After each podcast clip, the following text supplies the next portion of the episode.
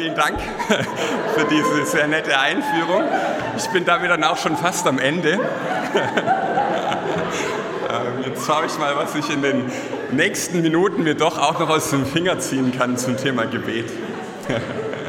Ich darf äh, heute, heute Morgen, äh, sehr schön, mit euch zum Thema ausdauerndes äh, Gebet sprechen.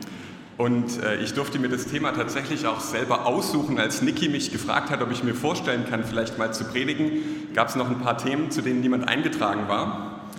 Und das Thema Gebet hat mich eigentlich hauptsächlich deswegen angesprochen, weil ich sagen würde, dass ich selber eigentlich erstmal kein besonders großer Beter bin. Und ich dachte mir, dass es mir gut tun würde, mich mit dem Thema mal noch ein bisschen mehr zu beschäftigen. Es hat mir auch gut getan und ich freue mich mit euch zu teilen, welche Ermutigungen Jesus uns in dem Text äh, mit auf den Weg gibt. Aber ich bin auch heute noch kein großer Gebetsausdauersportler oder so und spreche immer noch auch zu mir selber und brauche die Ermutigung einfach jeden Tag neu. Wie wir in dem Text sehen werden, hat Jesus seine Jünger nicht nur gelehrt, wie sie beten sollen, sondern er hat es ihnen immer auch vorgelebt. Und das ist ja auch das besondere Geschenk an uns, dass Jesus tatsächlich Mensch geworden ist und auf dieser Welt gelebt hat und dass wir in den Evangelien lesen können, wie Jesus seinen Jüngern auch vorgelebt hat. Und gerade auch beim Thema Gebet heißt, lesen wir ganz oft, wie Jesus selbst gebetet hat. So heißt es zum Beispiel auch in Markus 1, 35. Und am Morgen, als es noch sehr dunkel war, stand er auf, ging hinaus an einen einsamen Ort und betete dort. Und auch unser Kapitel heute in Lukas 11 beginnt damit, dass die Jünger wieder mal Jesus dabei beobachten, wie er betet. Und vielleicht geht es ihnen da dann so, dass sie auch selbst merken, okay, wenn sie Jesus so beobachten beim Beten, dann merken sie, dass das, wie Jesus betet, relativ weit weg von ihrem eigenen Gebetsleben ist. Und vielleicht geht es ihnen da auch ganz ähnlich wie mir und sie wissen und sehen, dass es wichtig ist zu beten, aber vielleicht sind sie auch selber oft müde und erschöpft vom Alltag und schlafen ein. Und sie können bei Jesus sehen, mit welcher Disziplin er morgens aufsteht und betet, aber vielleicht spüren sie selber einfach doch nicht diese selbe Sehnsucht nach Gemeinschaft mit Gott und bleiben doch morgens lieber länger im Bett. Und sie sehen und erleben auch die Kraft des Gebetes jeden Tag, aber vielleicht wollen auch die Jünger manchmal einfach selber stark sein und gar nicht so sehr aufs Beten angewiesen sein. Ich mutmaße hier natürlich über die Jünger, aber ich kann mich so dann selber ganz gut mit ihnen identifizieren. Und wir wissen ja, dass die Jünger auch sehr menschlich waren, so wie wir es sind. Am Anfang des Kapitels 11 von heute sehen die Jünger also Jesus wieder mal beten. Und sie gehen dann nach ihm hin und sagen, Jesus, bring uns doch bei, wie auch wir beten können. Lehre uns beten, sagen sie. Und ich denke, dass Jesus ihnen das auch ganz besonders gerne gelehrt und beigebracht hat. Und auch Jesus weiß da schon, dass seine Jünger bestimmt keine Gebetshelden werden. Er weiß wahrscheinlich da schon, dass sie im Garten Gethsemane einschlafen werden, wenn es doch so wichtig ist zu beten. Aber Jesus will auch mich und dich heute Morgen ermutigen zu beten und im Gebet voranzugehen, auch wenn er weiß, dass wir vielleicht nie perfekt werden werden. Und im Text von heute können wir dann nachverfolgen, wie Jesus auch dich und mich und seine Jünger ganz persönlich anspricht. Ich finde es da auch immer wieder wichtig, mir bewusst zu machen, dass wir hier wirklich hören und lesen können, was Jesus selbst gesprochen hat. Die kurze Reihe, die wir jetzt bis zur Gemeindefreizeit haben, ist ja auch überschrieben mit dem Titel Ohren auf, Jesus spricht. Und das verliere ich selber beim Bibellesen auch ganz oft aus dem Bewusstsein, dass ich hier wirklich Worte lesen kann, die Jesus selbst so gesprochen hat. In meiner Zeit in Toronto hatte ich eine englische Bibel, in der alles, was Jesus selbst gesagt hat, in Rot gedruckt war, die sogenannte Red Letter Version. Und in so einer Red Letter Version wäre der komplette Predigtext, den wir uns heute angucken, in Rot gedruckt. Was sagt Jesus also seinen Jüngern, nachdem sie ihn gebeten haben, lehre uns doch zu beten? Als erstes gibt er ihnen Worte an die Hand, die sie immer dann beten können, wenn sie selbst vielleicht mal keine Worte haben. Er lehrt ihnen zuerst das Vaterunser, das wir alle sehr gut kennen. Aber er bleibt dann da nicht stehen und sagt so, das sind jetzt die Worte, die ihr beten sollt, wiederholt die so oft wie möglich und dann werdet ihr gesegnet sein. Sondern er will uns ermutigen, darüber hinaus zu gehen und ohne, äh, ohne Unterlass zu beten und auch unsere Alltagssituation vor ihn zu bringen. Und er möchte uns ermutigen, ausdauernd zu beten. Und diesen Text, äh, den er jetzt dann weiter erklärt in Lukas 11, 5 bis 13, schauen wir uns heute genauer an. Wer die Bibel dabei hat, kann sie gerne noch aufschlagen und wir lesen jetzt erstmal gemeinsam den ganzen Text von heute. Und er sprach zu ihnen, wenn einer von euch einen Freund hätte und ginge zu ihm um Mitternacht und spräche zu ihm, Freund, leihe mir drei Brote, denn mein Freund ist von einer Reise zu mir gekommen und ich habe nichts, was ich ihm vorsetzen kann. Und jeder würde von innen antworten und sagen, mache mir keine Mühe, die Türe ist schon verschlossen und meine Kinder sind bei mir in der Kammer, ich kann nicht aufstehen und dir etwas geben. Ich sage euch, wenn er auch nicht deswegen aufstehen und ihm etwas geben wird, weil er sein Freund ist, so wird er doch um seiner Unverschämtheit willen aufstehen und ihm geben, so viel er braucht. Und ich sage euch, bittet, so wird euch gegeben. Sucht, so werdet ihr finden. Klopft an, so wird euch aufgetan. Denn jeder, der bittet, empfängt, und wer sucht, der findet, und wer anklopft, dem wird aufgetan. Welcher Vater unter euch wird seinem Sohn einen Stein geben, wenn er ihn um ein Brot bittet? Oder wenn er ihn um einen Fisch bittet, gibt er ihm statt des Fisches eine Schlange? Oder auch wenn er um ein Ei bittet, wird er ihm einen Skorpion geben? Wenn nun ihr, die ihr böse seid, euren Kindern gute Gaben zu geben versteht, wie viel mehr wird der Vater im Himmel den Heiligen Geist denen geben, die ihn bitten? Ganz zum Anfang des Textes erzählt Jesus seinen Jüngern also mal wieder eine Geschichte. Er gibt ihnen eine Beispielsituation aus ihrem damaligen Leben und ihrem Alltag. Für uns heute ist das vielleicht keine so gewöhnliche Situation mehr. Ich weiß ja nicht, wann bei euch zuletzt jemand überraschend um Mitternacht geklingelt hat und Hunger hatte. Und selbst wenn das mal passieren sollte, dann habt ihr wahrscheinlich eine Tiefkühlpizza in der Truhe oder könnt Nudeln warm machen. Und selbst wenn alle Stricke reißen, kann man hier in Stuttgart auch um eins oder um Mitternacht noch zu McDonald's gehen. Aber in der Zeit damals war das gar nicht so ungewöhnlich. Die Leute dort waren unterwegs, entweder zu Fuß oder mit einem Esel, aber ganz bestimmt ohne Klimaanlage und das Klima war sehr heiß. Und deswegen sind Leute oft auch abends noch auf die Reise gegangen und kamen dann spät abends irgendwo an. Sie konnten ja auch nicht vorher eine WhatsApp schicken und sagen, hey, ich komme jetzt um zwölf.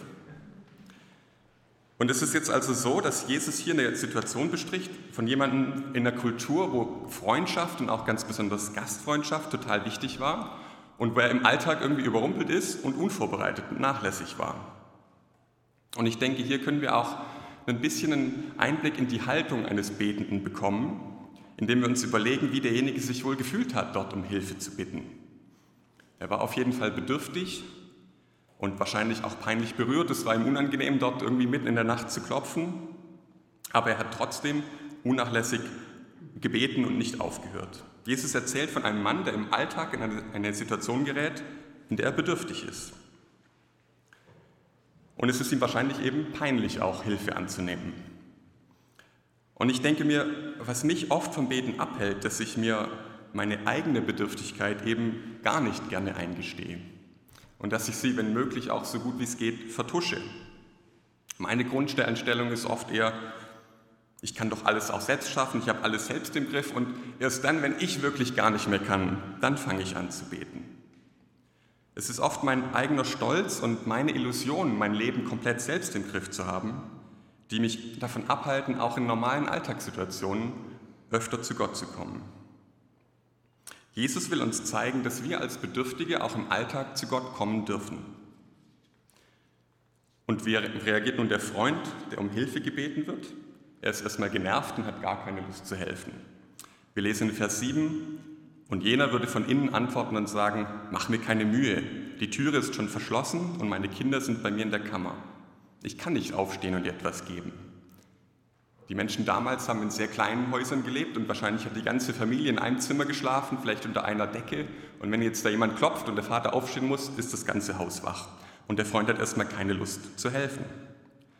Später im Text lernen wir, und wir wissen natürlich auch sonst aus der Bibel, dass das nicht ein Beispiel für Gottes Haltung uns gegenüber sein soll. Gott ist nie genervt, wenn wir bei ihm anklopfen. Ich denke, Jesus möchte uns hier durch die Reaktion des Freundes etwas anderes sagen. Und er fährt in Vers 8 fort mit einem Ich sage euch, indem er die Geschichte erklärt. Ich sage euch, wenn er auch nicht deswegen aufstehen und ihm etwas geben wird, weil er sein Freund ist, so wird er doch um seiner Unverschämtheit willen aufstehen und ihm geben, so viel er braucht. Jesus will hier eben nicht den Freund lobend erwähnen, sonst hätte er wahrscheinlich gesagt, und weil er ein besonders guter Freund ist, steht er auf und gibt ihm, was er braucht. sondern er sagt, ich sage euch, wenn er auch nicht deswegen aufsteht und mir etwas gibt, weil er sein Freund ist. Also er hat keine Lust zu helfen und die Freundschaft reicht ihm allein nicht aus, so wird er doch um der Unverschämtheit willen aufstehen und ihm geben, so viel er braucht. Also allein deswegen, weil der Freund einfach nicht aufhört zu nerven und zu fragen. Ich denke, Jesus möchte uns mit der Geschichte zum einen zeigen, dass die Haltung eines Bittenden eine sehr demütige Haltung ist und er möchte uns ermutigen, in unserer Bedürftigkeit auch im Alltag, aus Alltagssituationen heraus zu Gott zu kommen. Aber zum anderen soll die Geschichte uns auch deutlich machen, dass ein unnachlässiges Bitten immer zu einer Reaktion führt. Wenn schon wir Menschen in unseren Freundschaften, in unseren zwischenmenschlichen Beziehungen durch unnachlässiges, unverschämtes Nachfragen eine unwillige Reaktion erzwingen können, wie viel mehr wird dann unser Vater im Himmel, der uns liebt, auf unsere Gebete reagieren? Wenn wir doch sehen, dass der Freund durch sein unverschämtes Bitten mitten in der Nacht bekommt, was er braucht, wie viel mehr sollten dann wir ermutigt sein, dass uns in jeder Lebenslage wir uns auch an Gott wenden können und dass er uns hören wird und dass unser Bitten auch bei Gott etwas bewirkt. Nach dem Beispiel der zwei Freunde ist Jesus aber immer noch nicht am Ende, uns zum Beten zu ermutigen. Er bringt das Ganze nochmal mit einem Ich sage euch auf den Punkt und sagt die berühmten Verse in Vers 9 und 10 und ich sage euch, bittet, so wird euch gegeben, sucht, so werdet ihr finden, klopft an, so wird euch aufgetan. Denn jeder, der bittet, empfängt, und wer sucht, der findet, und wer anklopft, dem wird aufgetan. Das ist natürlich ein sehr starkes Versprechen von Jesus. Er sagt uns hier ganz deutlich, dass unsere Gebete niemals vergeben sein wird und wiederholt dreimal hintereinander bittet, sucht, klopft an. Und jedes Mal verknüpft er es mit einem Versprechen, dass unser Bitten, Suchen und Anklopfen eine Wirkung haben wird. Und er wiederholt das Ganze auch nochmal und fügt dann noch hinzu, jeder, der bittet, empfängt und wer sucht, der findet und wer anklopft, dem wird aufgetan. Wie schon durch das Beispiel der zwei Freunde drückt Jesus hier sehr stark aus, Gebet hat immer und für jeden eine Wirkung. Ich habe mich hier aber gefragt, ob diese drei Worte bitten, suchen und anklopfen wirklich auch mein Gebetsleben beschreiben. Und ich frage mich, warum Jesus diese drei Worte bitten, suchen und anklopfen hier verwendet. Mit Bitten kann ich mich sehr schnell identifizieren. Wenn ich an Bittet, so wird euch gegeben denke, dann denke ich an das, was mein Gebetsleben so ausmacht. Bitten zusammen mit Danken sind eigentlich der größte Bestandteil meines Gebetslebens. Aber was bedeutet es zu suchen? Bitten, suchen und anklopfen kommt mir hier ein bisschen vor wie eine Steigerung. Sie beschreiben irgendwie einen Prozess, einen Weg, auf den ich mich begebe und ich frage mich, ob ich selber vielleicht viel zu oft einfach nur beim Bitten stehen bleibe. Zum Bitten kann ich ganz bequem auf dem Sofa sitzen oder im Bett liegen bleiben.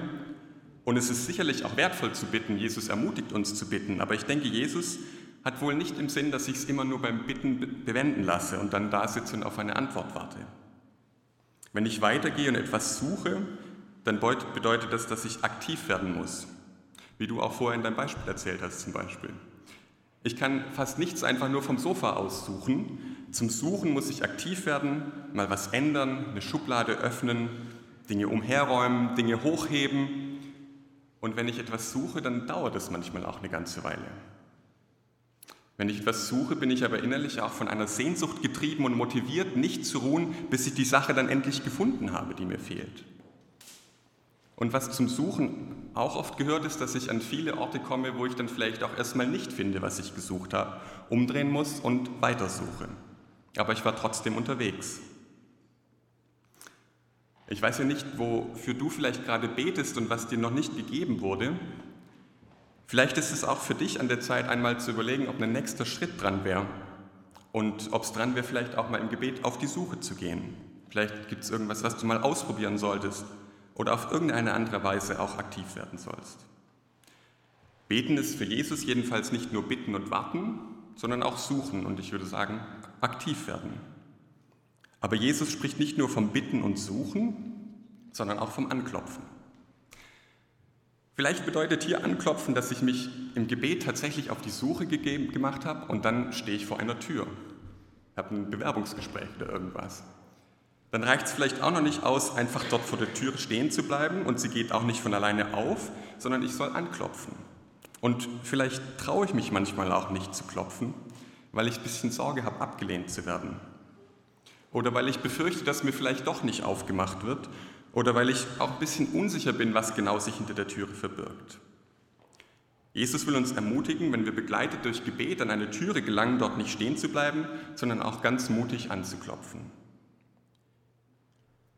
Anklopfen bedeutet aber immer auch, dass ich dann auf jemanden treffe, der mir die Türe aufmacht.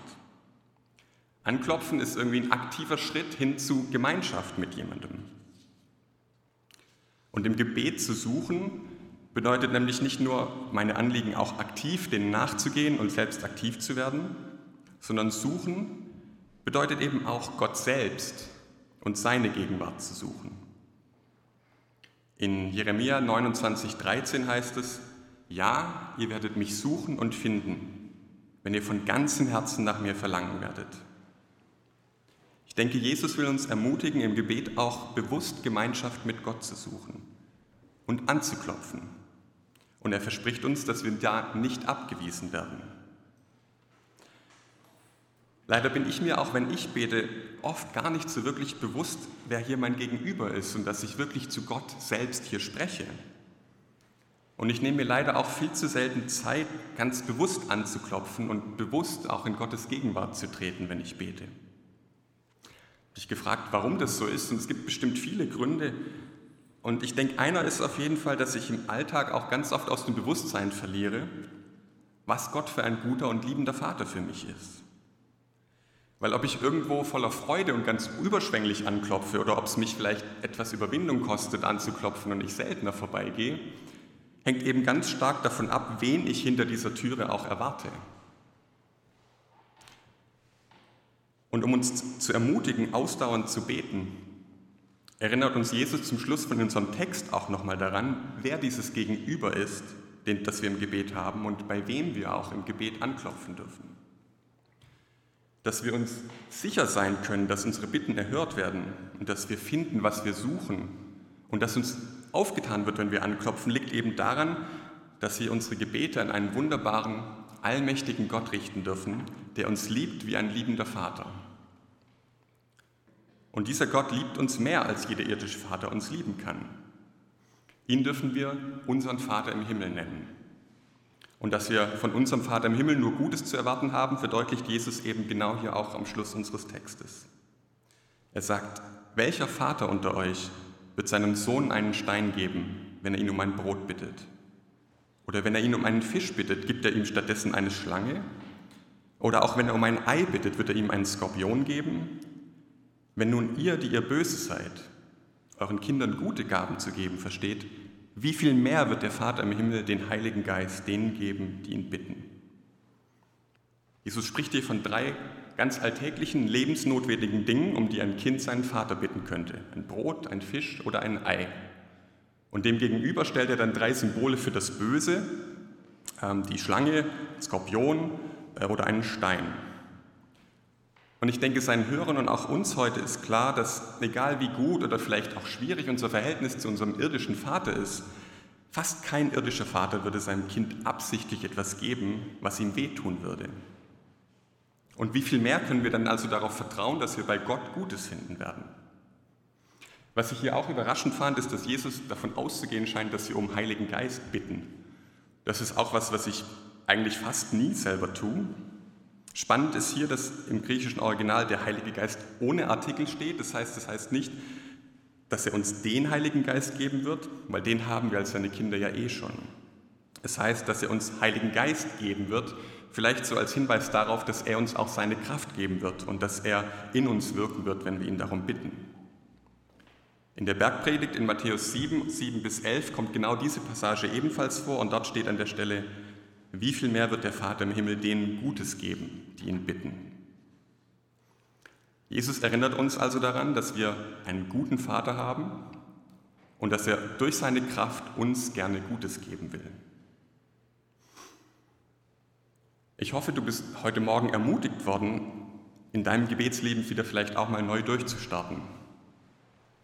Vielleicht ist dir ja auch bewusst geworden, dass du in einem deiner Gebetsanliegen nicht beim Bitten stehen bleiben willst, sondern dich vielleicht auch auf die Suche machen willst. Und vielleicht möchtest auch du in deinem Gebetsleben öfter bei Gott anklopfen und dir bewusst äh, Gemeinschaft mit ihm suchen. Aber vielleicht denkst du auch schon eine ganze Weile, das klingt ja alles super, einfach, easy, was du sagst, weißt du nicht selber ganz genau, dass es eben nicht so einfach ist, bitten und dann kriegt man sofort suchen und man findet, ist ja alles einfach. Dazu möchte ich am Schluss noch eine Beobachtung im Text teilen und versuchen, euch eine Ermutigung mitzugeben. Wenn man sich die beiden Verse hier anguckt, dann fällt einem eben auf, dass im Satzbau das Objekt fehlt bzw. offen gelassen wird. Es heißt dort eben nicht bittet und so wird euch sofort genau das gegeben, wofür ihr gebetet habt. Sucht und ihr werdet genau das finden, was ihr sucht. Und klopft an, so wird genau das hinter der Türe warten, was ihr euch erhofft habt. Was Jesus hier sagt, ist so viel ist sicher. Ich, Jesus Christus, sage euch, jeder, der bittet, empfängt. Und dann in Klammern irgendetwas, irgendwann, aber von einem liebenden Vater, der es gut meint. Und wer sucht, der findet. Klammer auf. Etwas von einem liebenden Vater, der es gut meint. Und wer anklopft, dem wird aufgetan. In jedem Fall bei einem liebenden Vater, der es gut meint. Eins ist sicher. Unsere Gebete werden erhört und derjenige, der unsere Gebete erhört, ist ein liebender Vater. Und Gott weiß immer, was das Beste für mich ist.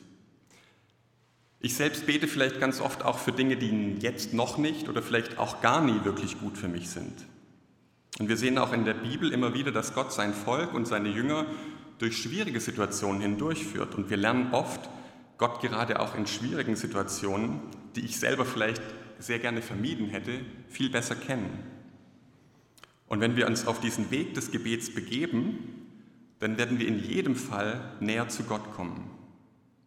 Und vielleicht ist es ja noch viel wertvoller, als dass unsere Gebete erhört werden, wenn wir im Gebet auf diesem Weg des Betens Gott näher kommen und ihn besser kennenlernen. Er wird uns auftun, wenn wir bei ihm anklopfen, und er selbst ist der größte Schatz, den wir finden können. Und oft bin auch ich gerade durch schwierige Situationen im Leben Gott näher gekommen. Aber es gibt natürlich Situationen, die so viel schwerer sind, als ich es mir vorstellen kann. Und ich bin mir dennoch sicher, dass Gott ein guter Vater ist. Die Frage an dich ist dann, vertraust du diesem guten Gott? Und wenn dir das derzeit schwerfällt und du Gott eben nicht als diesen liebenden Vater wahrnehmen kannst, dann will ich dich ermutigen, dich jemandem anzuvertrauen. Entweder einem guten Freund oder einer Freundin, deinem Hauskreis oder auch dem Seelsorgeteam hier in der Gemeinde. Gott hat uns nicht ohne Grund in Gemeinschaft gestellt.